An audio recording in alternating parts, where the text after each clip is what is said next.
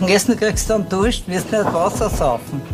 Erst ein Glas Mineral und dann ein Viertel Wein. siebten Folge Wein für Wein. Mein Name ist Katie Und mein Name ist Michael. und wir sind zwei WeinliebhaberInnen. Jede Woche verkosten wir gemeinsam einen Wein. Dabei weiß der eine nie, was die andere mitgebracht hat oder umgekehrt. Weißt du noch, welchen Wein bzw. welche Weine wir letzte Woche gehabt haben? Yes, das weiß ich noch, das war nämlich richtig, richtig geil. Wir haben die Pinos von Macaulay gehabt. Genau. Hat man überhaupt nichts gesagt davor, was ich auch super schön gefunden habe. Vom Max und von der Caroline aus Baden. Richtig. Und zwar haben wir gehabt die, die Lagenpinos von der Ried Bleuwen, sage ich das richtig? Ungefähr. Ich weiß auch nicht so hundertprozentig, wie man es richtig schön sagt. Die Caroline hat es ja mehrfach gesagt. Es bleibt einfach in meinem Hirn nicht ordentlich hängen. Aber Blöwen, Bläu, man schreibt es Mhm. Ah, Blöwen, Bleuwen, okay. Mhm. genau. Ja, gut. Super. Ja, war, das war richtig, richtig schön. Also. wunderbares Ding, ganz genau. Also mir jetzt auch beim ersten Mal, wie ich das verkostet habe, ich habe es vorher überhaupt nicht gekannt. Dann eben durch den Tipp von Milton nochmal vielen Dank weitergeben gekriegt. Dann habe ich mir gedacht, okay, passt, cool, probieren wir, klingt spannend und Ja. kennst sicher vor allem nicht Ja, du. genau. Ne?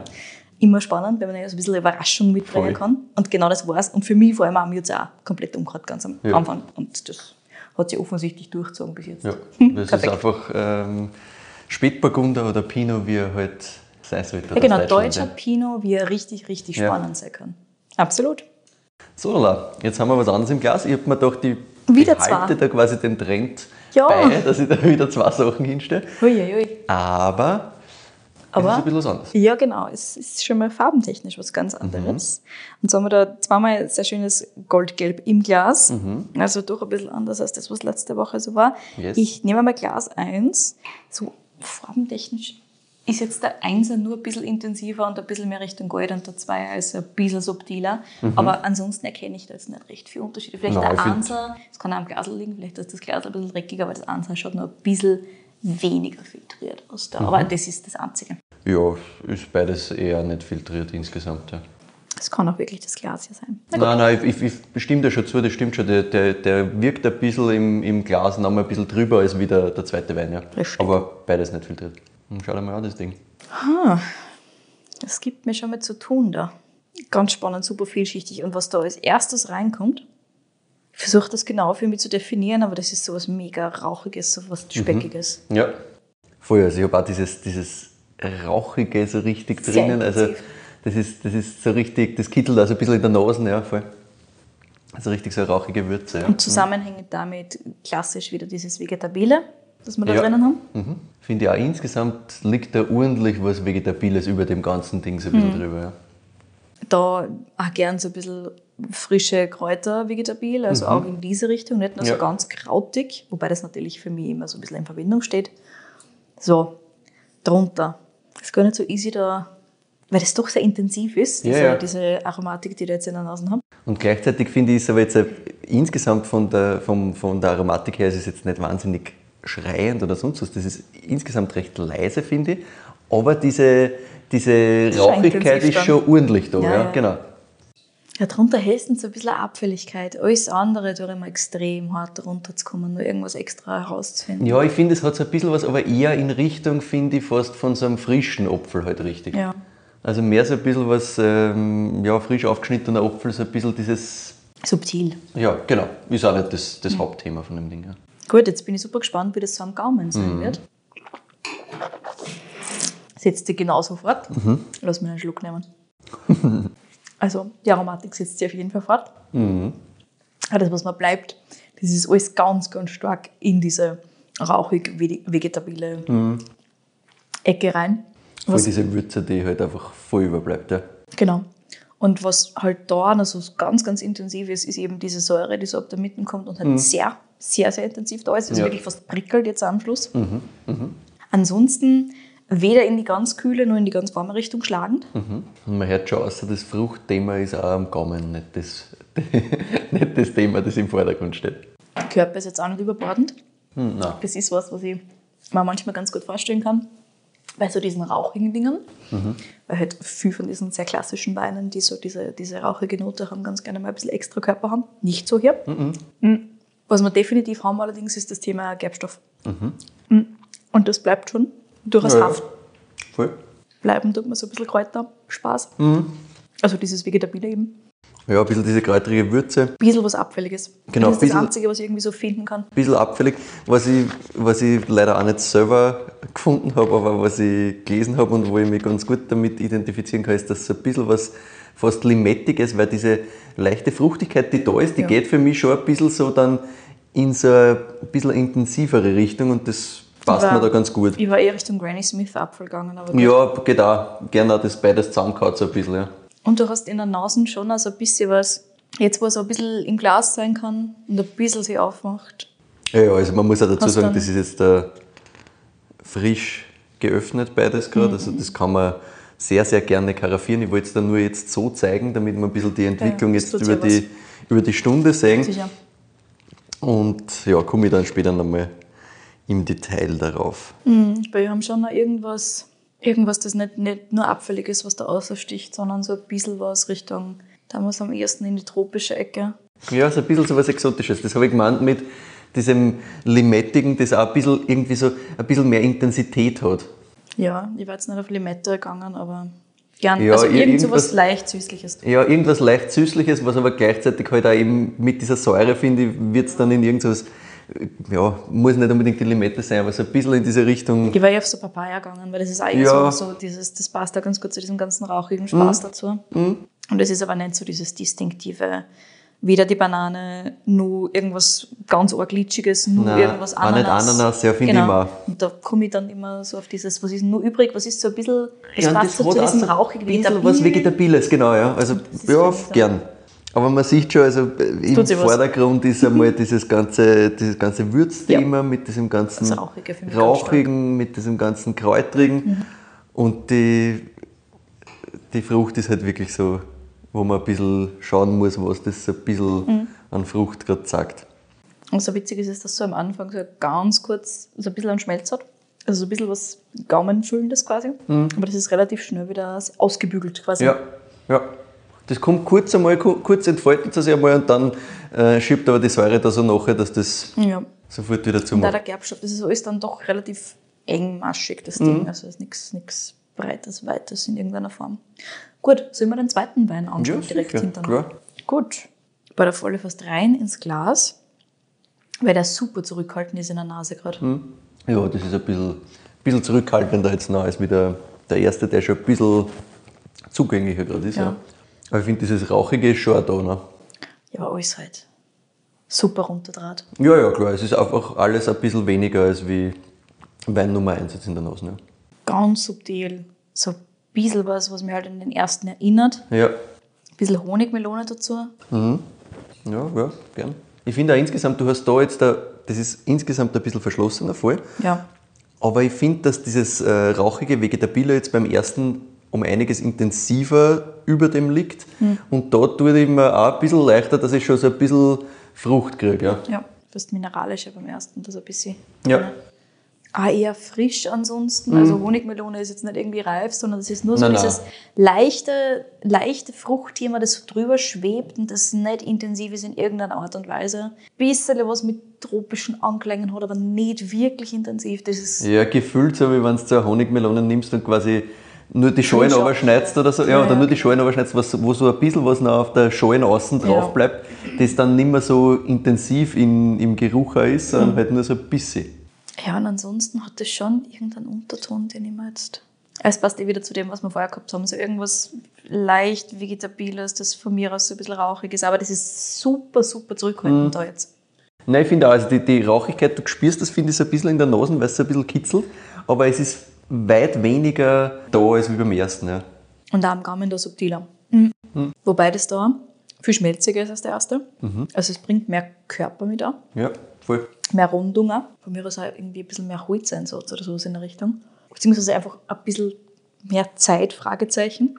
Weil der ist gefühlt ein bisschen weniger intensiv so von allem als der Nummer 1. Der. Nummer 1 ist ein bisschen intensiver, sowohl in seiner Aromatik als auch in seiner Gaumenstruktur. Ja, klar. Der, der erste, der hat ein bisschen mehr Punch als der zweite, würde Ja. jetzt also voll, stimme ich da vollkommen zu. Das zweite ist alles ein bisschen ruhiger, ein bisschen gefüllt, eben, wie du sagst, schmelziger, fast ein bisschen kräftiger irgendwie anmutend. Ja, genau. Und, und auch dieser Säurekick ist nicht so hart wie beim ersten. Also Säure ist schon voll da, aber ich finde diesen, diesen Punch hast beim ersten halt ärger. Ich finde die Säurestruktur nicht unähnlich dem ersten. Und Nein, auch nein. Die diese, diese Struktur insgesamt. Ähnlich. Mhm. Wie schon gesagt, ein bisschen abgeschliffener. Ja, Aber ansonsten, Säurestruktur ist ähnlich hier Ja. bei den beiden. Auch wie sie kommt, auch wie sie im, am Gaumen ist, ja, auch wie sie sich verhält. ja. Ein bisschen subtiler halt, aber ansonsten. Mhm. Und auch da wieder hinten dran so ein bisschen dieses Granny Smith-Thema, dieses, dass man halt zur Säure sehr gut dazu passt. Und dann bleibt wieder diese Würze über, Genau. finde ich. Ja. Diese Würzigkeit mit leichten, leichtem Rauchthema, das dann Ja. hinten drinnen bleibt. Spannend. Okay, also ich war da jetzt auf, auf zwei verschiedene Jahrgänge von einem Wein gegangen, einfach weil es so am meisten Sinn macht für mich. Mhm. So handschriftlich macht es auch viel Sinn, dass das halt zusammengehört irgendwie. Ja, voll. Das gehört zusammen. Das ist derselbe Jahrgang. Sind es unterschiedliche Weine, aber selber Jahrgang. So quasi, ja. Ah ja, okay, sehr gut. Also die ist es die Weine- gleiche Rebsorte? Und, Ja, das ist dieselbe Rebsorte. Die Weine haben einen Unterschied. Sind es wirklich nur Lagenunterschiede? Oder Nein. Ausbauunterschiede? Das ist dieselbe Lage. Aber anderer Ausbau, oder was? Hm, eigentlich nicht, nein. Was ist dann der Unterschied? Naja. Jetzt, da, jetzt gibt es keine Unterschiede mehr. Hm, doch, doch. Es gibt ja immer noch Unterschiede, die wir auch schon mal vielleicht in einem ähnlichen Beispiel bekommen haben. Es ist nicht genau dasselbe, aber wenn du dich erinnerst, wir sind schon mal bei einem Winzer gesessen. Achso, du hast mir einmal geschwefelt und einmal ungeschwefelt gegeben, oder was? Das ist nicht der einzige Unterschied. Aber ja, Wirklich? Das einer ist davon, Unterschied. einer davon hat ganz leicht Schwefel gekriegt und einer hat gar keinen Schwefel gekriegt. Sehr interessant. Cool. Ausbau komplett ident. Komplett ident. Nicht einmal andere Fässer, größer, Nein, nein, nein, kleiner. nein, nein. Das ist alles genau dasselbe. Wirklich? Es hat nur eine, eine kleine Besonderheit noch. Ah. Ah, Du hast das sogar schon erwähnt, kannst also drauf kommen, aber beschäftige dich mal mit Rebsorte und dann schauen wir weiter. ja, Sonst gut. Richtig so. ganz nach dem anderen. Ja, rebsortentechnisch, puh, schmeiße ich das natürlich, wobei, lass mich noch mal beide kosten und Mhm. dann, dann, dann wirf ich sie dorthin, wo ich sie hinwerfen würde. Aber Logisch, schauen wir, ob du richtig wirfst. Von der Wiki kann man vorstellen, dass man sowas in Österreich macht. Mhm. Und wenn man sowas in Österreich macht, dann würde ich wahrscheinlich auf Chardonnay und nicht ganz warm im Gebiet gehen quasi. Mhm. Das war so der Klassiker. Oder irgendwas, was nur mehr Säure hat, rebsortentechnisch. Ja, es ist auf jeden Fall mal schon mal nicht Chardonnay. Ich habe mir gedacht, du wirst in diese Richtung Ja, ja, laufen. na sicher. Weil es halt so klassisch Mhm. auf dem Schmelze und so weiter ganz gut in mein Weltbild ist. Sowas kann man mit Chardonnay machen, passt. Mhm. Ja, das glaube ich grundsätzlich. Verständlich, ne? Ja. Aber sind wir in Österreich oder sind wir woanders? Sind in Österreich, ja, Wunderbar. Ansonsten in Österreich kannst du das theoretisch, mhm, ja, du hast schon ordentlich Säure da drinnen. Hm. Ansonsten hast du irgendwen, der sich mit Ausbau spielt und eventuell mit Welschriesling austobt, Nein, säuretechnisch. die ich mir Säure, die, die? Säure verleitet da, glaube ich, ein bisschen. Ja, plus halt dieses leicht abfällige, Ja, plus ja. du kannst die schon da reinhauen, wenn du das ausbautechnisch so hinbiegst. Ja, klar. Es gibt ein anderes Element in dem Ganzen drinnen, das sehr prägnant ist, das die auf die Rebsorte vielleicht eher bringt. Wirklich. Ja. Was, was, was besteht denn das jetzt grundsätzlich, wenn wir es nochmal aufsummieren? Was meinst Nur Was, was tut sie in dem Ding? Wir haben Säure, okay, passt. du? Ja, genau, wir haben nicht zu viel Körper eben. Nicht zu viel Körper, genau. Allein schon deswegen wird das ganz gut zusammenpassen. Was steht da in der Mitte bei allem? Nicht die Frucht, sondern Die, woher? Würzig, die Würzigkeit natürlich. Ja, das heißt, Uh, Gar nichts für mich. okay. Ist der grüne Veltliner, oder was? Ja, sicher. Wirklich? Ja, ist Nein, grüne. Veltliner hätte ich nicht gedacht, eben wegen der Säure. Also Ja, da deswegen habe ich gemeint, die da Säure verleitet die ein bisschen, grüne ein bisschen vielleicht in die, in die falsche Richtung, aber Genau. es ist grüner Veltliner. Deswegen klassisch als erstes auf Chardonnay, weil der kann einfach mehr Säure als der grüne Veltliner im Normalfall. Plus natürlich dann Wölsch eventuell, weil halt auch so ein bisschen das Abfällige. Aber zweimal grüne Veltliner. Ja, ja, das ist grüner Veltliner. Cool. Ja, ja. Ja, bitte. Geht doch. Voll. Da kriegt es doch ein bisschen Säure rein da in das Ding. Ja, ja, ja das eben. Wir werden dann auch über das Thema ein bisschen reden, was der grüne Veltliner kann und Ja, ich bin schon sehr gespannt drauf da jetzt. Endlich haben wir der Das- grüne das- Veltliner anders beleuchtet. das Argument mit, ja, der hält die Säure nicht und so, da Ja, ja, genau. werden wir dann sehr hakelig sein drauf. Ah ja, wunderbar. Sehr gut. Mhm. Wohin dann wir die, mein Freund? Mit dem Hinweis der Rebsorte kennt das vielleicht sogar hinkommen. Wer es ist, meinst Wer, wer, Wenn du drauf kommst, wer es ist, dann weißt du auch, was es ist. Dann, dann wirst du auch den Unterschied quasi wissen. Aber vielleicht kennst du die Geschichte nicht, das weiß ich nicht. Ich glaube, ich kenne die Geschichte nicht, weil ich überlege gerade, wer da jetzt zwei Sachen. Sind die beide heraus? So, Die sind beide heraus. Ne? nebeneinander. Ja, ja. Das ist beides 21. Ja, mit. 21. Okay. Also auch nochmal die Säure ein bisschen erklärt natürlich. ja, ja, Ja, gut. Das macht auch mehr Sinn. Hm. My friends, wo da mal ich hin? Wenn es 21 ist, kann es ja irgendwo sein, wo es so ein bisschen äh, wärmer wird durchaus. Aber ich würde es ja trotzdem klassisch irgendwo nach Niederösterreich werfen. Ja gut, das ist Grüne Veltliner, Ja. also wo willst du das sonst hinwerfen? Eben. Grundsätzlich Aber mal. dann ansonsten, wer? Das ist jetzt eigentlich meine, meine, meine große Mhm. Aufgabe da. Korrekt. Also ja, Niederösterreich ist natürlich richtig. Ja. Ja. Wo Niederösterreich? Das ist mir wurscht, ob du jetzt ins Kamptal, ins Kremstal oder, oder von mir aus, hm, Wachau war auch nicht unspannend natürlich, aber ich weiß halt nicht wer. Die Spur ist kalt gerade. Ja. Okay, passt. Also wir können abhackeln. Kamptal, Kremstal, Wachau, das kannst du alles einmal Wirklich? in Haben die wir, Tonne. haben wir wieder Weinviertel? da? Natürlich haben wir Sehr Weinviertel da. cool. Jetzt haben wir wen von den Zillingers im Glas. Ja, natürlich. Den Herbert. Richtig. Sehr gut. Und jetzt weißt du vielleicht, was die, der Unterschied ist, oder nicht? Nein, ich kenn die Kennst du Story Geschichte? nicht. Mhm. Okay, wir haben da zweimal Grünen Veltliner Herbert Zillinger Mhm. 2021 von der Ried Hirschenrein. Siehst kenne ich nicht perfekt. Ah, wirklich? Okay, Nein. super. Äh, Hirschenrein und zwar das eine ist Hirschenrein, also der zweite Wein ist Yes. Mhm. Grüner Veltliner Hirschenrein 21 und der erste ist Hirschen Superrein. Hast, das, hast du das die Geschichte nicht mitgekriegt? Ui, nicht. Das war auf Social Media gefühlt auf oben. Nein, nicht mitgekriegt. Und zwar, der Schmäh ist der, dass der erste mit ein bisschen Gärkohlensäure, das hast du nämlich auch gesagt, dass das so ein bisschen fast Ja. bitzelt äh, am Ende quasi, genau. dass man ein bisschen gespürt, ist mit Gärkohlensäure gefüllt. Mhm.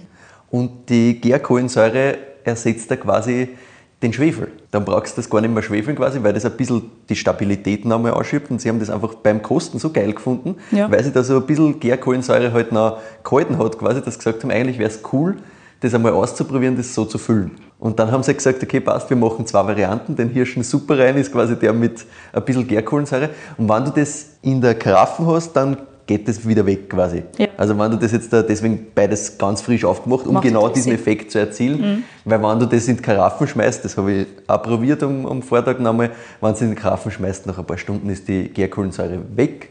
Klar. Und dann bist du näher an Wein 2 dran quasi. Und Wein 2 ist, und das hast du eh schon gesagt, das ist alles ein bisschen runder, ein bisschen geschliffener, das hat einfach also minimale Schwefelgabe. Ist das lustig. Ja, Vor allem, dass es dann doch so einen Unterschied macht. ja, ja es, ist Sehr schon, witzig. es, ist schon, es ist schon witzig, aber ist halt, die minimale Schwefelgabe hat halt dann schon einen, einen Einfluss auf das Ganze drauf. Absolut. Und im Vergleich halt die, die Gärkohlensäure, genau. So, Herbert Zillinger, die Story. Let's Richtig. go. Hat fallen müssen. Also, die Lage tatsächlich ist Weintal, weil er darf natürlich nicht Weintal draufschreiben, weil sowas wie Prüfnummern kriegen wir da halt dann trotzdem wiederum nicht. Und wir sind in einem kleinen Dorf im Weinviertel mit knapp 1000 Einwohnern in Ebental. Also das ist quasi wirklich ein östliches Weinviertel, fast schon an der Grenze quasi zur der Slowakei dann rüber und du grenzt da eigentlich dann unten schon ans Machfeld an quasi. Also Ebental, dann ist dann noch die nächste Ortschaft, über das diskutieren wir dann eh kurz nochmal, kommt dann schon Machfeld, du hast so ein bisschen quasi dann schon die pannonische Wärme, die da aufzieht, da und so sehr, sehr trocken, reden wir dann alles noch. Jetzt reden wir kurz einmal über den Wein, machen wir zuerst so. Ah, passt. Und zwar, also wie gesagt, Hirschen, Hirschen Super rein, äh, die eine Geschichte. Das wird es nicht jedes Jahr geben. Das ist nur dann, wenn es halt so funktioniert. Und nur in bestimmten Jahren, wo halt wirklich die Säure so ist, wo diese Ja. Gärkohlensäure ein bisschen da bleibt. Aber sie planen schon, dass sie das auch wieder machen. Also jetzt ist Cool. halt einmal eine Limited Edition für, für 2021. Yes. Aber der Herbert hat gemeint, mit ihm im Vorfeld telefoniert und wir haben intensiv das alles besprochen und er hat gesagt, ja, er schätzt so vielleicht alle vier, fünf Jahre mal, dass sie das ausgehen wird und dann wird es sowas geben, weil sie finden es halt einfach leibend. Ja, klar. Genau, jetzt machen wir heute einmal so, dass wir die, die Weine fertig besprechen. Zuerst einmal zur Lage. Wir sind in Ebental selbst. Das ist die kühlste Lage, die sie haben, vor allem im Vergleich zur zweiten großen Lage, das ist Kalkvogel. Die ist in Ollersdorf, das ist quasi das nächste Dorf südlicher. Und das habe ich gemeint vorher, da kommt wirklich der pannonische Einfluss dann schon stärker rein, weil das halt dann schon direkt quasi ans Machfeld grenzt. Und Hirschenrein ist immer ein bisschen kühler, ist auch nach Norden ausgerichtet, liegt so direkt am Waldrand. Deswegen geht sich das alles aus. Genau. Deswegen, ja, Genau. macht schon Sinn. Genau. Und du hast da so eine, so eine tiefgründige Lehmzunge quasi, auf dem das alles steht. Und wie bei eigentlich fast alle Weine von die Zillingers wird auch beim Hirschenrein mit Ganztraubenpressung gearbeitet. Weil der Herbert sagt, er will eigentlich vor der Gärung nichts abtrennen. Er will die Trauben nicht ausziehen müssen. Originalzitat vorm Pressen. Er braucht ja nichts entfernen, er braucht keine Schadstoffe, Overwaschen oder sonst was. Deswegen Ganztraubenpressung. Er will es so, wie es im Weingarten gewachsen ist, quasi wirklich nur overschneiden, pressen, fertig. Kein Maischestandzeit, sondern einfach nur wirklich langsames Pressen. Also daher kommt unser Gerbstoff. Gerbstoff natürlich, also Ganztraube plus halt das langsame Pressen. Extrahierst auch nochmal ein bisschen Gerbstoff aus die Schalen. Dann hat das Ganze fast ein Jahr lang gegärt in große 1000 Liter Holzfässer auf der Vollhefe und wird dann unfiltriert abgefüllt. Und wie gesagt, der einzige Unterschied ist eben Gärkohlensäure beim Hirschen Superrein und die kleine Schwefelgabe, also 20 Milligramm bei der Füllung vom Hirschenrein. Jetzt darfst du mal gleich mal einen der beiden Weine bewerten. Kannst du aussuchen, was dir mehr taugt? Den Superrein natürlich. Superrein, ja klar. mir aussuchen. Ja. Allein schon wegen der Story, das taugt Ja, mir extrem. Wie schon gesagt, der ist halt jetzt einfach so ein bisschen zugänglicher schon als Mhm. der andere. Deswegen alleine schon, deswegen fällt es mir leichter, das Ganze zu bewerten. Voll. Das andere gefüllt braucht einfach noch länger. Mit dem ganzen Gärkohlensäure-Thema ist das alles ein bisschen gleich mehr da. Schon insgesamt einfach eine schöne Säure da. Ja, ja, voll. Deswegen, Das also ich verstehe ja vollkommen, dass du da in die, in die Richtungen rennst mit äh, ja, Chardonnay von dem Ganzen, dass ein bisschen so ein Schmelzer da oder halt auch dieses ganze Thema Aromatisch. aromatisch, ja, und auch, auch Welschriesling. strukturtechnisch du, das ja. schon aus. Ja. Na, also cooles Ding. Gerade für grüne Veltliner, den man eher eh nachsagt, dass er jetzt nicht so einfach spannend zu machen ist. Viel ja, aber spannend, nein. Cooles Ding. Funktioniert für mich gut. Also ist auch gut trinkbar, ist jetzt nichts, was man jetzt, was man sehen, nach einem Glas dann zu viel werden würde oder zu langweilig werden würde. Ja, das Kann man schon mehr Spaß. davon machen, Ja, ganz ja, genau. Und so Punkte technisch wäre ich da wohl bei einer 9,3 bis 9,4. Das passt ganz gut. Also gefällt mir sehr gut. Voll. Gerade für, wie schon gesagt, gerade für einen bei Spannendes dir. Ding. Bin ich voll bei dir. Also ich bin irgendwo bei einer 9,2, 9,3. Also ich finde auch, das ist schon richtig leibend für Ja. grünen Veltliner und einfach halt ein geiler Wein. Also macht schon Spaß. So ist es. Hat den Trinkfluss durch diese Säure, die halt richtig kickt und diese, diese, dieser Gärkohlensäure-Effekt, dieses leichte Prickeln finde ich schon auch dabei leibend. Ja, es ist insgesamt einfach ein spannendes Ding. Es ist Ja. interessant. Ja, voll cool. Die Weine vom Herbert Zielinger, damit wir das auch gleich noch abschließen, gibt es insgesamt äh, einerseits bei Vino Spirit, sind immer sehr viele Sachen verfügbar. Da findet man auch den Hirschenrein, den Hirschen Superrein selber. Den gibt es entweder beim Herbert Zielinger direkt, also in einem Online-Shop, oder beim Weinkombinat zum Beispiel findet man den auch. Also insgesamt ganz gut zu finden und- und das Ding kostet so um die 28 Euro, 28,50 so in die Richtung. Und der Hirschenrein kostet ein bisschen weniger, der kostet glaube ich 24 Euro sowas. Also es ist ein kleiner Preisunterschied, weil halt Limited Edition. Eh Ja. Na gut, jetzt machen wir mal die Geschichte, nämlich die Geschichte von der Carmen und vom Herbert Zillinger. Weil die Carmen müssen wir da natürlich auch mit reinbringen, weil die ganz, ganz, ganz wichtiger ist. Kommen wir drauf. Wenn wir, wenn wir von einer, zwei sprechen, dann reden wir von der dritten Generation, die den Betrieb führt. Allerdings von der ersten, die wirklich auf Weinbau fokussiert ist. Das war davor nicht der Fall. Davor war es klassisch halt gemischter landwirtschaftlicher Betrieb, aber mit Fokus Ackerbau. Also Weinbau war eigentlich eher so ein Nebenbei-Ding. Ah ja. Die Eltern vom Herbert haben dann allerdings einen Heurigen, also einen Buschenschank quasi eröffnet, wodurch das Weinthema ein bisschen mehr Relevanz gehabt hat. Das heißt, sie haben halt ein bisschen mehr Sorten kultiviert und auch dann angefangen, den Flaschen abzufüllen, aber halt echt wegen Buschenschank, wegen Heurigen, nicht weil es jetzt da eher ein Fokusthema war, sondern das war wirklich Ackerbaubetrieb und das war halt so ein, ein Side-Project quasi, wo sie sich halt ein bisschen eine Kohle noch dazu verdient haben quasi. Ja, und das war es aber eigentlich auch. Ja. Und der Herbert sagt, er hat selbst eigentlich nicht gewusst, was er jetzt einmal tun soll. Seine Eltern schon. Für die Eltern war das recht klar, dass er den Betrieb übernimmt. Er hat gemeint, Originalzitat, ich habe jetzt da sonst keine Talente gehabt, also haben sich die Eltern wahrscheinlich gedacht, was soll er sonst tun. Zur Sicherheit soll er halt das Genau. machen. Und jetzt haben sie ihm halt mit 15 vor die Entscheidung gestellt, quasi entweder Klosterneuburg in die Weinbauschule oder in die größte landwirtschaftliche Schule Österreichs in Wieselburg. Also Ja. entweder gehst du jetzt da in, mehr in die Weinrichtung oder halt, es war nicht, dass er jetzt Winzer wird, sondern eher halt das Betrieb übernehmen, Ackerbau weitermachen. Yes. War mehr so das Thema, aber eins von die zwei halt, weil Hauptsache eine landwirtschaftliche Ausbildung so quasi. Und er hat sich für Klosterneuburg entschieden, aber nicht aus dem Grund, weil da der Fokus mehr auf Wein war. Das hat ihm zu dem Zeitpunkt überhaupt nicht interessiert, er hat gar nichts damit anfangen können. Er hat einfach gesagt, das war einfach näher als Wieselburg. Ah. Das heißt, kürzere Fahrzeit und da war für ihn einfach klar, da kann er die Wochenenden fix daheim sein und kann Fußball spielen gehen und so. Und das war wirklich der ausschlaggebende Punkt. Erst, da bin ich nah da dort, ich will nicht nach Wieselburg und dann im Internat sitzen. Reine Logistik also. Genau. Die Liebe zum Wein ist dann tatsächlich erst in Klosterneuburg entstanden. Ah ja. Natürlich gefragt, wie, wie, wie ist dann das passiert so quasi.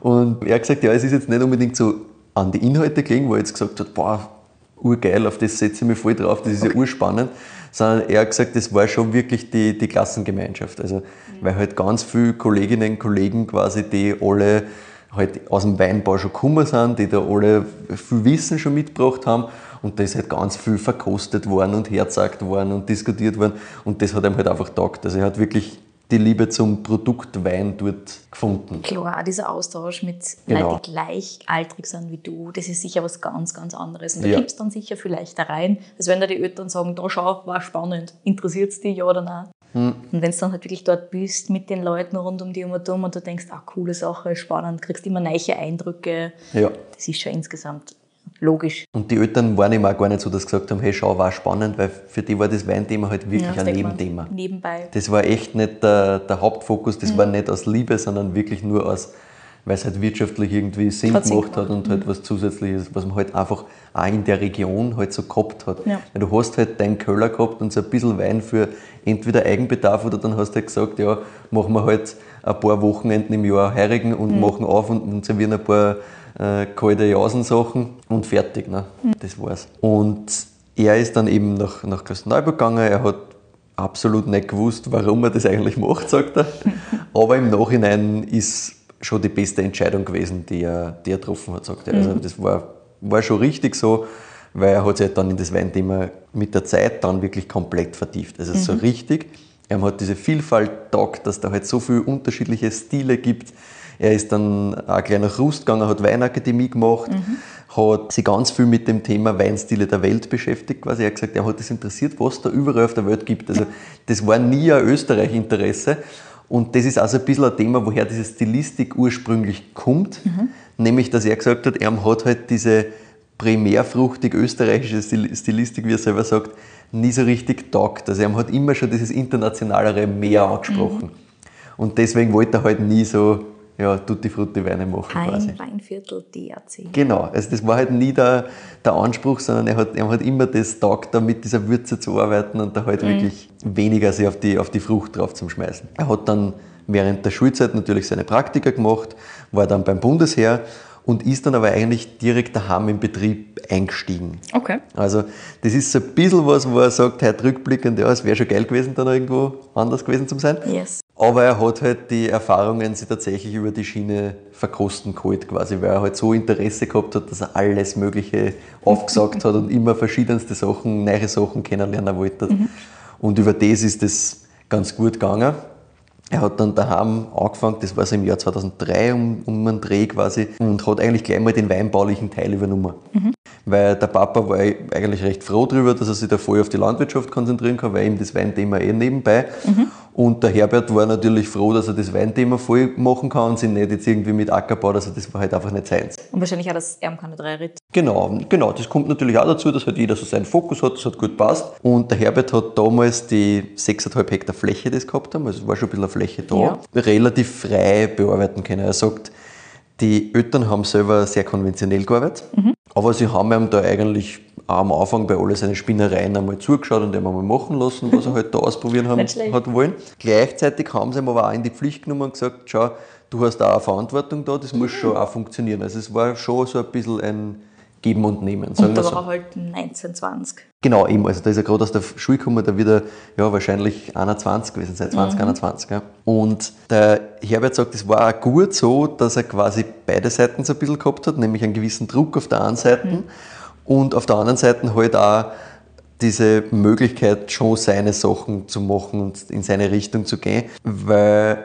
wenn er jetzt da gar keinen Druck gehabt hätte, gesagt er, das war wahrscheinlich auch Schatz gewesen, weil dann hätte er halt einfach nur herumgespielt quasi. Also das war schon, war schon gut so, sagt er. Und es ist dann halt recht bald die Überlegung gekommen, dass man auf die ganze Chemie ja verzichten könnte auch. Und die, ja, das halt auf biologisch umstellen könnten. Das war für einen Herbert bald klar. Ich habe natürlich nachgefragt, was, was für ihn so die Faktoren waren, wie er dazu gekommen ist. Ja, genau. Weil jetzt äh, um 2000 in Klosterneuburg ist jetzt nicht die äh, Fanbase von, von biodynamischen Leiden gewesen natürlich, sondern das ist halt die Klassik gewesen. Und er hat gesagt, es hat ein paar Sachen gegeben. Eins zum Beispiel, dass er bei seinem Papa immer gesehen hat, wenn der chemischen Pflanzenschutz gemacht hat, der hat immer voll die Ausschläge gekriegt. Und das über Wochen hinweg. Also der hat, der hat dann keine Laubarbeit mehr machen können, gar nicht, weil er solche Ausschläge gekriegt hat quasi von dem ganzen Zeug. Und der, der Papa hat aber trotzdem weitergemacht. Oder? Ja, pass auf, das kommt noch. Dann hat es gleichzeitig in der Zeit, wie er übernommen hat, auch zwei schwere Krankheitsfälle in der Familie gegeben, bei seinem Opa und bei seiner Mutter, wo man dann auch quasi irgendwie draufgekommen ist, dass das wahrscheinlich mit den ganzen Spritzmitteln zusammenhängt ist. Also da waren Faktoren, die für den Herbert klar waren, hey, das kann nicht der Weg sein, weil ganz ehrlich, hier ruiniert euch da. Ja? Und die Eltern waren aber überhaupt nicht begeistert von der Idee. Wirklich? Trotzdem, dass für sie selber quasi das da war, haben die einfach, er sagt, er glaubt, das war einfach die Sorge quasi, dass das nicht funktionieren kann. Weil das war halt trotzdem, Anfang der 2000er hat es im Weinviertel halt noch nicht gegeben. Insgesamt sagt der Herbert selber, da war das Weinviertel halt noch im Dornröschenschlaf. Also da war halt das Thema biologische Bewirtschaftung im, im Weinbau, im Weinviertel, das war ganz, ganz in den Kinderschuhen, da hat es nur ganz wenige Betriebe gegeben. Bei Erna da im Eck auch nicht wirklich was. Ja. Im Endeffekt ist dann eh, glaube ich, der Johannes Zillinger, der zwei Ortschaften weiter ist, weil die haben, was ich weiß, glaube ich, schon relativ früh auch da ein bisschen probiert. Ja, genau. Und sonst gibt es halt nicht so viel. Ne? Na, zumindest zu der Zeit einfach nur. Nicht. Ja. Die Eltern haben gesagt, nein, das, das, da trauen wir sich nicht drüber, das ist ein. Blödsinn, das wird nichts und haben ihm da schon davon abgehalten im Endeffekt. Und was hat er gemacht? Naja, er hat zuerst halt einmal gesagt, okay gut, ich bin 21, ja, ich kann jetzt nicht einfach da komplett in Streiten anfangen und hat einmal halt stilistisch herumgespielt. Ja. Also er hat halt einfach stilistisch einmal alles Mögliche ausprobiert und es war im Endeffekt ein Weingut, das eigentlich bei Null war, weil die Eltern haben das halt so nebenbei ein bisschen gemacht und am Heurigen was verkauft. Das war ja Eigenbedarf, das war kein großer Flaschenverkauf da. Und er hat gesagt, ja, er hat halt da als junges Weingut ohne Kunden quasi mit einer internationalen Stilistik versucht zu arbeiten. Das war schon von Anfang an alles andere als laut Ja. und alles andere als das, was eh schon überall gibt. Aber dafür verkaufst du halt auch am Anfang einmal nichts. Puh. Also gerade in, in der Gegend war eigentlich nichts. Er hat gesagt, zu Beginn hat es eigentlich nur Kunden von außerhalb von Österreich gegeben. Wirklich? Also er hat nur dann ein paar Sachen einmal irgendwo international verkauft, weil das halt spannend angesehen Ja, worden ist von außen. Ab Hof ist da wahrscheinlich halt Ja, unmöglich. Hof kannst du vergessen so, ja. Also das war halt nicht. Da haben die Eltern halt dann auch gesagt, hey, ganz ehrlich, äh, Spinnst? was machst du da? Ja? Und wenn du das jetzt dann auch noch auf biologisch umstößt, wo es eh schon quasi vom Verkauf her nicht geht, sorry, aber das, wie willst du denn das überhaupt stemmen? Ja, so wahrscheinlich auch die Sorge, dass einfach dann kein Ertrag mehr ist, alles stirbt, alles Genau. Also es ist so, genau wie du sagst, ne, die, die Überlegungen, was, was bleibt denn da dann wirklich noch über? Ja. Im Dorf wären sie damals auch klar die Ersten gewesen, die auf biologisch umgestellt hätten. Ja. Und da war halt auch noch so diese Zusatzkomponente, was sagen die Leute. Also Ja, er sagt sicher. schon, das war so einfach so, was werden denn die anderen Leute da sagen, wenn du jetzt so einen Blödsinn da machst? Ja, nur dazu, wenn du halt im Umkreis null andere Personen hast, die ähnliches Genau. machen. Und das Schon hat ihm im Endeffekt halt dann so ein bisschen aufgehalten. Hat sich ein bisschen bremst. Hat ihm so ein bisschen bremst. Schwung reingekommen ist dann 2008. Da ist nämlich das erste Kind von Herbert und Carmen auf die Welt gekommen. Und sie haben sich da einfach noch intensiver mit dem Thema Ernährung beschäftigt. Eh klar, junge Eltern, das machen wahrscheinlich alle, sage ich jetzt mal. Weil klar, du willst halt nicht haben, dass du deinem Kind da jetzt irgendwas gibst, was nicht super ist. Und da kommst du schnell zu dem Punkt biologische Bewirtschaftungssachen und so und was kaufst und so, was, was willst du eigentlich essen? Du willst nicht unbedingt was Haben wir schon ein paar Mal gehört, Genau. zum Beispiel bei den Tauses und so weiter. Richtig, richtig. Hat mich auch sehr an das erinnert. Und er hat gesagt, okay, mit dem, wie sie das jetzt gemacht haben, mit diesem irgendwie weiterwursteln, sagt er auch selber, weil das halt so, eigentlich wollten sie nicht, aber haben halt trotzdem immer noch konventionell eher gearbeitet. Ne? Ja, das macht sicher keinen Spaß. Dann diese Krankheitsfälle eben dazu, was wir vorher schon gesagt haben, das Thema von diesen ganzen Ausschlägen und sowas, Ja. alles gesehen haben. Und dann halt die Tochter, wo sie gesagt haben, okay, das tun wir unserer Tochter sicher nicht an. Und da haben sie zwar beschlossen, hey, es geht so nicht mehr weiter, wir stellen jetzt um. Punkt. Also wir lassen sie dann nicht mehr irgendwie davon abbringen oder sonst was. Haben das 2008 gemacht und der Herbert sagt, das war mal ein klassischer Schuss ins Knie. Also ein, ein Eigentor, wie man auch sagen könnte. Weil du hast natürlich, wie wir vorher schon gesagt haben, mehr Aufwand, du hast weniger Ertrag, du hast überhaupt keine Kostenwahrheit, kommt auch noch dazu, sagt der Herbert, die, die Konsumentinnen haben vorher schon die Stilistik viele nicht verstanden gehabt quasi. Ne? Also das war schon schwer, dass du überhaupt Kundinnen findest. Und jetzt verstehen sie nicht, warum das auf einmal viel mehr kosten soll, weil klar, du kannst das halt nicht mehr halten, den Preis von vorher, weil wenn du auf biologisch umstößt, die Erträge sich um einiges minimieren, kannst du nicht sagen, ja passt, das, was ich mir vorher ausgerechnet habe, wie es irgendwie ausgeht. Aber andererseits hat er sowieso ein neues Klientel finden müssen. Genau, aber das, das hat er sowieso von Anfang an müssen. Also es ist eh so weitergegangen, aber es war halt gefühlt schon einmal so ein bisschen ein, ein Setback, weil jetzt hat er sich auch mit dem Preis noch schwerer dann. Ja. Also es, besser ist es nicht geworden. Er hat weniger gehabt, er hat mehr Hocken gehabt damit, gerade am Anfang natürlich. Und ja, gleichzeitig sagt er, das war zwar wirtschaftlich jetzt im ersten Moment echt keine gute Idee, aber trotz der ganzen Challenge, von Beginn an hat er gesagt, er hat einfach im Weingarten ein Gefühl gehabt, dass er gemerkt hat, ich mache das Richtige. Okay. Punkt. Also das war von Anfang an für sie beide da, dass wenn sie da was machen, machen wir was Gescheites. Wir arbeiten wirklich mit den Pflanzen. Es hat ihnen sofort mehr Spaß gemacht und er hat gesagt, ja, im Endeffekt geht es halt darum, dass wir die Böden, die wir haben, so bearbeiten, dass wir es im selben Zustand oder noch besser auch weitergeben können. Ja. Und die Generation davor, also die Eltern vom Herbert, haben das, wie sie gesehen haben, was das mit Herbert und Carmen macht und was dann auch mit Erna macht, auch mittragen. Und Mhm. Okay. heute akzeptieren sie es nicht nur, sondern sie leben es auch komplett. Also da ist er schon, sagt er, ein bisschen stolz auch drauf, dass das wirklich auch für seine Eltern voll passt hat dann. Die haben Angst gehabt, aber eigentlich, wie sie es dann gesehen haben, waren sie gar nicht dagegen, sondern haben gemerkt, ui, das ist komplett die richtige Richtung, Gott sei Dank haben wir das gemacht und, und ziehen es voll mit und, und leben es heute halt voll. Ja. Und im Endeffekt ist dann auch so gewesen, dass viele von die Probleme, die sie im Weingarten vorher gehabt haben, eigentlich im Luft, in Luft aufgelöst haben, so ein bisschen. Also er hat halt gesagt, es war alles auf einmal viel gesünder dann, die, die Pflanzen viel vitaler, sie haben mehr Hefen im Weingarten und im Keller gehabt, das ist alles viel runder gerannt als vor der Umstellung auf biologisch. Also ist, im Endeffekt hat das recht bald dann alles gegriffen, auch wirklich. Und das war, glaube ich, auch wichtig, dass sie halt gesehen haben, okay, das, das geht auch wirklich. Auch wenn es schwer war, auch wenn es jetzt wirtschaftlich nochmal zacher war als davor, es ist zumindest was weitergegangen quasi. Ja. Und das war für sie halt einfach, glaube ich, wichtig, dass sie das gesehen haben. Sie haben dann 14, 15 so um den Dreh aufgehört, dass sie die Premiumweine filtrieren. Das war auch immer so ein Thema, wo der Herbert gesagt hat, das will er eigentlich, wollte er eigentlich nie haben Ja. weil du verlierst halt dann schon viel, finde er, mit, mit Filtration. Und er hat immer das Gefühl gehabt, es wird nicht besser, sondern geschmacklich schlechter, wenn er filtriert quasi. einfach weniger. Genau, und, und er hat sich das halt zuerst einfach nicht traut, sagt er so. Also er hat gesagt, 2014, 15 haben sie sich das bei den bei die Premium-Weinen traut, bei der Einstiegslinie damals auch noch nicht. Mittlerweile ist eigentlich gar nichts mehr filtriert bei ihnen. Und der nächste logische Schritt war dann für Herbert und Carmen auch die Biodynamie. Ja. Wobei er sagt, das, das haben sie Schritt für Schritt gemacht. Das war so, je mehr du dich mit biologischer Bewirtschaftung beschäftigst, desto mehr bist halt an dem Thema Natur näher dran und dann kommst du irgendwann auf das Thema Biodynamie. Ja. Und er hat gesagt, für ihn war das halt so ein Thema, das hat sich bei einer beiden im Kopf auch wachsen müssen, hat sich ein bisschen entwickeln müssen. Okay. Das ist nicht was gewesen, das von heute auf morgen geht, sondern er sagt, das braucht seine Zeit. Und sie haben das einmal alles verstehen müssen. Sie haben viele Weiterbildungsveranstaltungen gemacht, ohne dass sie selber jetzt noch komplett umgestellt hätten oder so, sondern erst sie einmal Sachen angeschaut. angeschaut. Genau.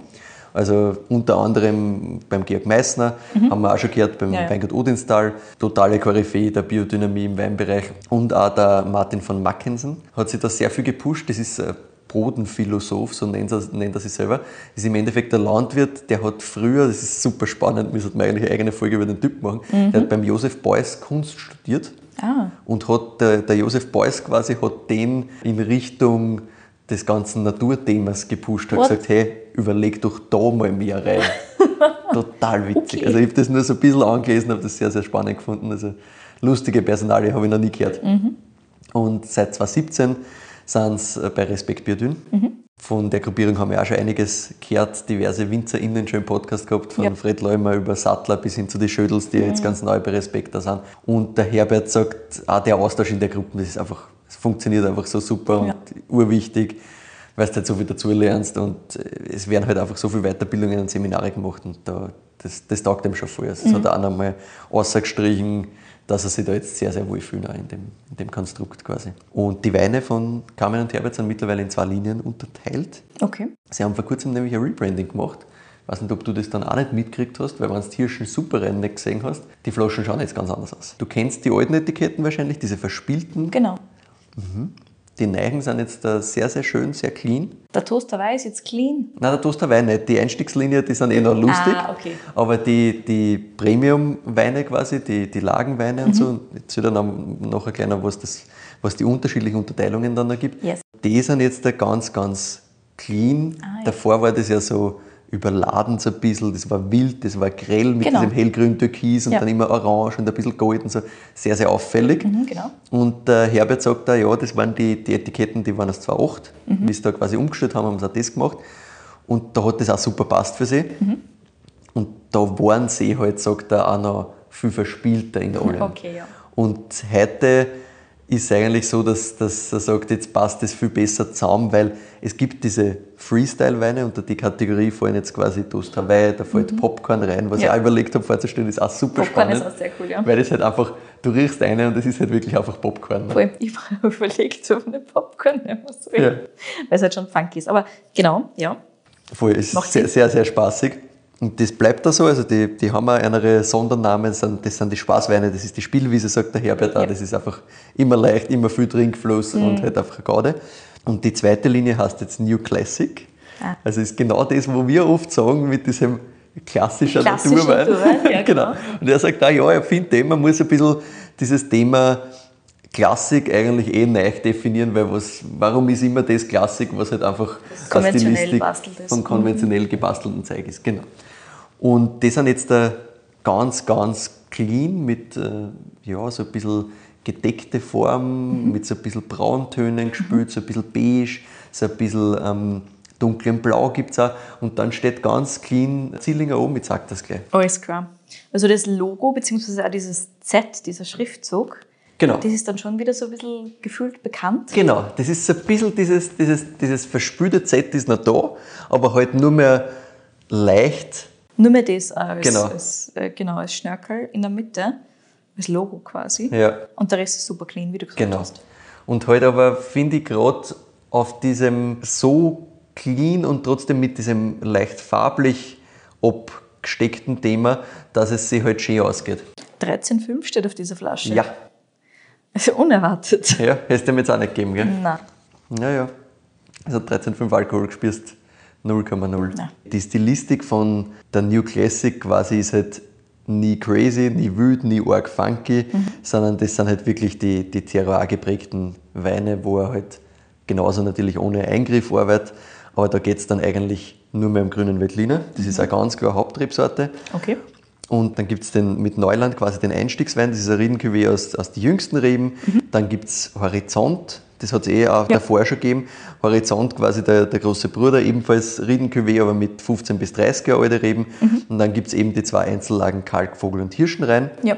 Und dann gibt es einen Versuchswein, mehr oder weniger, nämlich den Radikal. Ja. Den gibt es nicht in jedem Jahrgang. Das ist gern auch ein bisschen mit Maischegärung gespült, wenn es passt.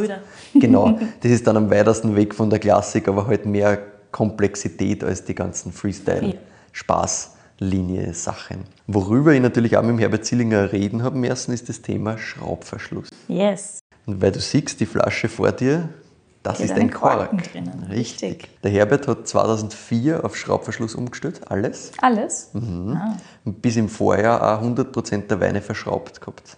Ah, die ganzen Lagenschichten. Alles. Ja, die kenne ich halt nicht. Die kenne halt wirklich von Popcorn über Ja, ja. Toasterwein bis tatsächlich Radikal. Aber Radikal hat ja auch immer einen Schraubverschluss gehabt. Ja, richtig, Ne? alles Schraubverschluss. Ah, ja, Bis okay. letztes Jahr war alles Schraub Schraubverschluss. Und ich wollte natürlich wissen, warum man sich damals einerseits dafür entschieden hat und warum man sich jetzt doch geändert hat. Ja. Und der Herbert ist da ähnlich wie zum Beispiel der Johannes Hirsch sehr überzeugt davon, dass der Schraubverschluss einfach der bessere Verschluss ist. Ja. Ganz klar. Er sagt, mit dem Schraubverschluss hat er kalkulierbaren Sauerstoffeffekt quasi. Beim Kork quasi nie genau, wie viel Sauerstoffaustausch wirklich stattfindet. Und gleichzeitig brauchst du für die Stabilität unter Schraubverschluss viel weniger Schwefel als beim Kork. Das habe ich auch noch spannend gefunden, weil er sagt, okay, da brauche ich gar nicht so viel Schwefel einsetzen beim Schraubverschluss, insgesamt sowieso schon. Das heißt, ich, kann, ich tue mir leichter, dass ich Schwefel noch mehr reduziere. Ah ja. Und das ist schon so ein Thema, das er langfristig machen will. Langfristig sagt er, er möchte ja, in Richtung Null gehen, nicht dogmatisch, er hat nichts gegen Schwefel, Ja. aber wenn es auch ohne geht, warum nicht? Also wenn er quasi es schafft, dass er die kleinen Sachen noch so ändert, dass er gar keinen Schwefel mehr braucht, dann, dann will er eigentlich gar nichts mehr zusetzen, wenn es nicht sein muss. Da, wo er es braucht, ja, aber er versucht halt wirklich zu minimieren und deswegen auch ganz klar das Thema im Schraubverschluss. Weil er halt sagt, da hat er noch einen Hebel quasi, der ihm noch mehr dabei hilft, dass er eigentlich noch weniger zusetzen braucht. Und wie du hörst, das ist ein sehr, sehr klares Plädoyer für den Schraubverschluss. Jetzt ist natürlich die Frage, warum jetzt Kork? Und der Herbert sagt ganz ehrlich, nach 20 Jahren bin ich mir jetzt echt leid, dass ich im Premium-Segment jedes Mal diskutieren muss. Ah ja, Weil rein gesagt, deswegen. jedes Mal hat er die Diskussion, warum ist das jetzt, wenn es dein großer Wein ist und dein Lagenwein und das irgendwelche 30 Euro kostet oder sonst was oder halt dann entsprechend mehr in, in einem Lokal irgendwo verkauft wird, jedes Mal die Diskussion, warum hat das einen Schraubverschluss. Und er sagt, es ist einfach immer noch so, dass immer noch nicht so akzeptiert wird, gerade bei uns, und dass du dir einfach viel schwerer tust, dass du einen Wein mit Schraubverschluss in dem Segment verkaufst. Und er hat gesagt, so, jetzt habe ich 20 Jahre dafür gekämpft und ich will es weiterhin überall proklamieren und erklären. Also es ist auch auf der Website weiterhin noch ein Riesenpunkt Schraubverschluss, wo er erklärt, warum, ganz im Detail, was passiert, wie und warum ist das für ihn der grundsätzlich richtigste Verschluss so quasi. Aber er hat gesagt, ja, ich habe mir jetzt nicht weiterhin meinen Verkauf im Premium-Bereich zusammen, nur weil ich wegen einer Verschlussart da kämpfe. Also ein bisschen pragmatisch mittlerweile einfach. Und auch das zeigt so ein bisschen die, die Ruhe, in der Herbert und Carmen heute sind. Ja. Wo es vielleicht davor, was auch das Etikett gesagt hat, dieses Wüde, da hat es ihm, glaube ich, auch noch ein bisschen mehr Spaß gemacht, einfach immer anzumecken. Jetzt hat er gesagt, Alter, jetzt habe ich 20 Jahre lang jedes Mal diskutiert, ganz ehrlich, lasst mich in Ruhe. Ja. Und ich verstehe es ja. Und er hat gesagt, ja, er hat jetzt da gesagt, okay, Lagenweine werden mit Kork verschlossen, luftdicht mit Siegelwachs, weil sonst hat er erst wieder das Problem, dass halt Ja. Luftaustausch und so, den er ja nicht haben will eigentlich. Gleichzeitig ist auch noch das Thema, Kork ist halt ein Naturprodukt.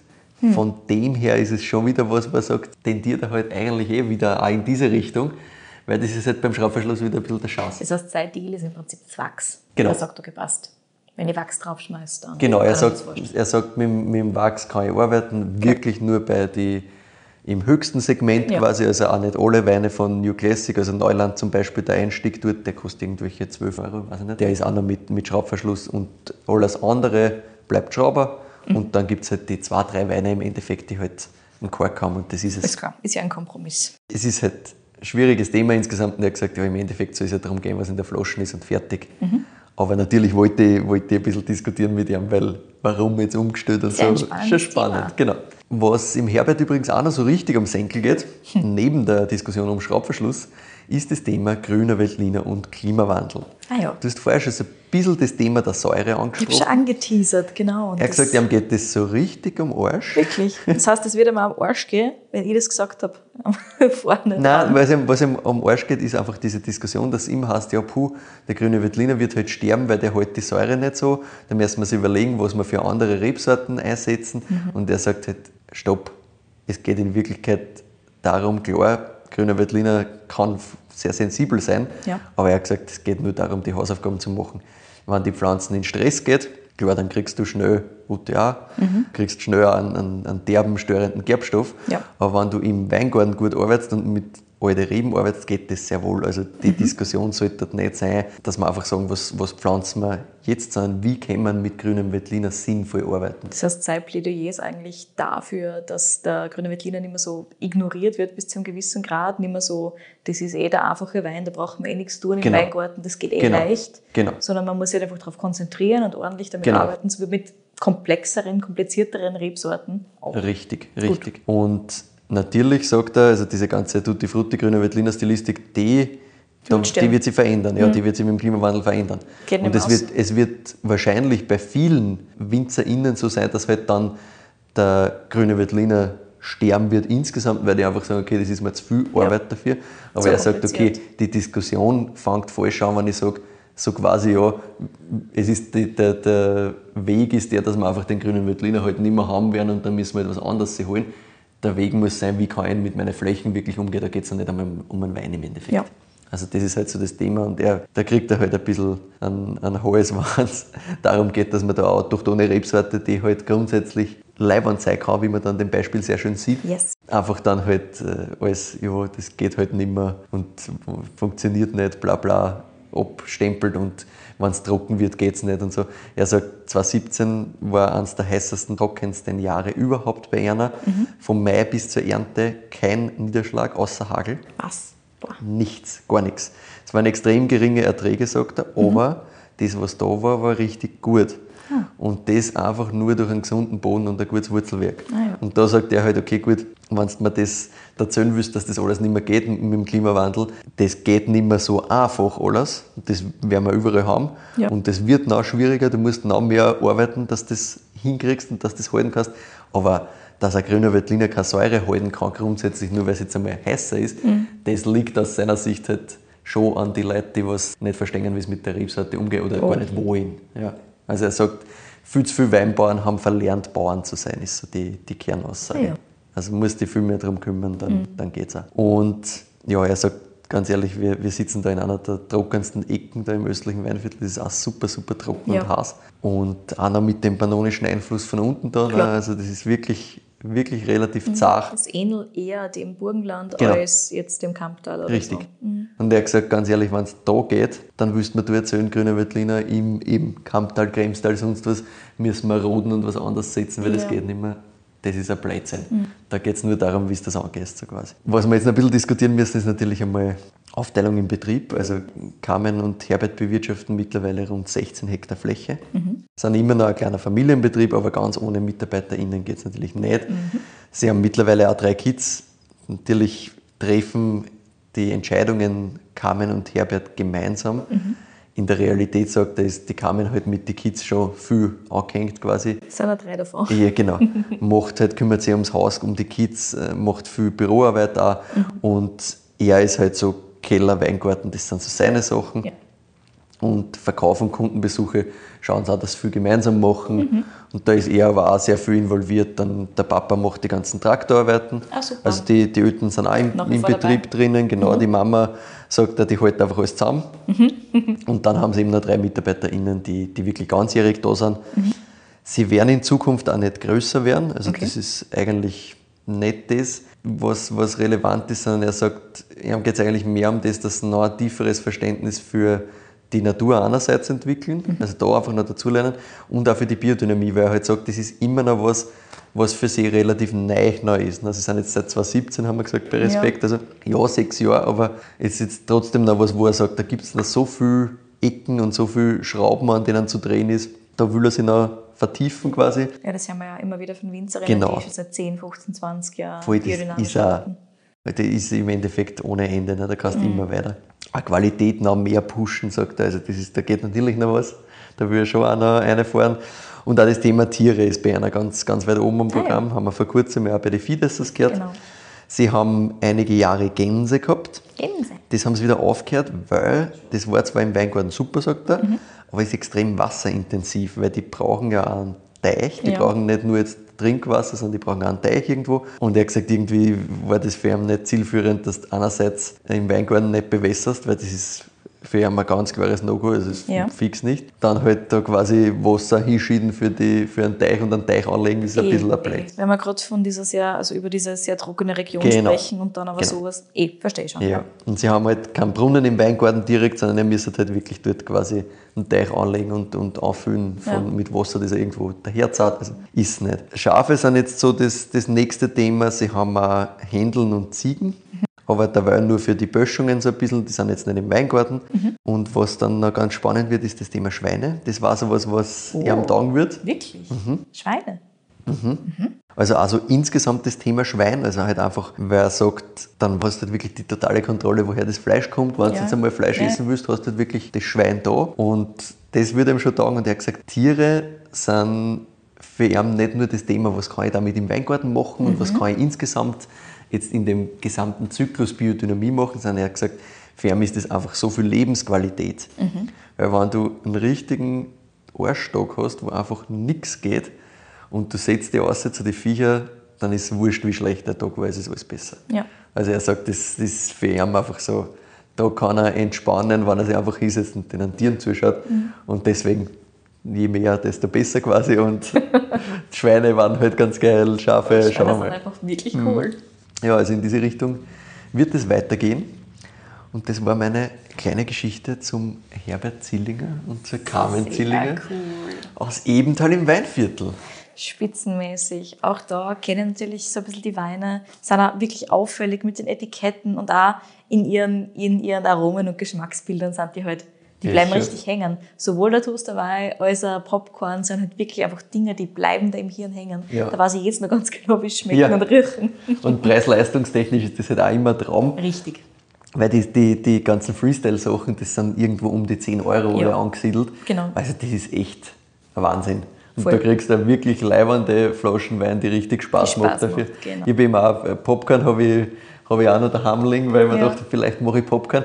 Mir hat halt dann diese, diese Idee mit Hirschensuppe rein und mit diesem spannend so taugt. Das Genau. war jetzt sehr interessant, auch zum Verkosten da hin und her Genau. überlegen, was könnte da der Unterschied sein. Das habe ich auch mit ihm diskutiert, wie machen wir es, Ja. weil ich halt gesagt habe, ich würde Hirschensuppe rein gern forschen, weil ich das cool finde und weil Mhm. das halt irgendwie eine geile Story ist. Aber ist es sinnvoll, das nebeneinander zu stellen oder wie, wie, wie findest du das? Und er hat gesagt, nein, das ist eigentlich das Beste, wäre eh, wenn man es nebeneinander hinstellt Absolut. Und das ausarbeitet. Ja, voll. Genau. Ja, super cool. Also danke dir sowohl für die Verkostung und auch danke für die Story. Kannte ich natürlich jetzt auch nicht im Detail. Man weiß Cool. natürlich, dass der Herbert Zillinger da einiges umgerissen hat in den Ja, letzten ja. Jahren. Aber wie genau das gemacht hat und wie das Ganze angefangen hat, habe ich überhaupt nicht gewusst. Mhm. Dementsprechend danke dir dafür.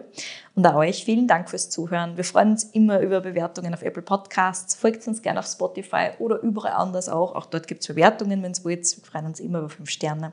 Auf unserer Website weinfürweinburg.at könnt ihr jederzeit vorbeischauen. Da findet ihr alle Infos zu den aktuellen Folgen und zu allen alten Folgen, wenn ihr wollt.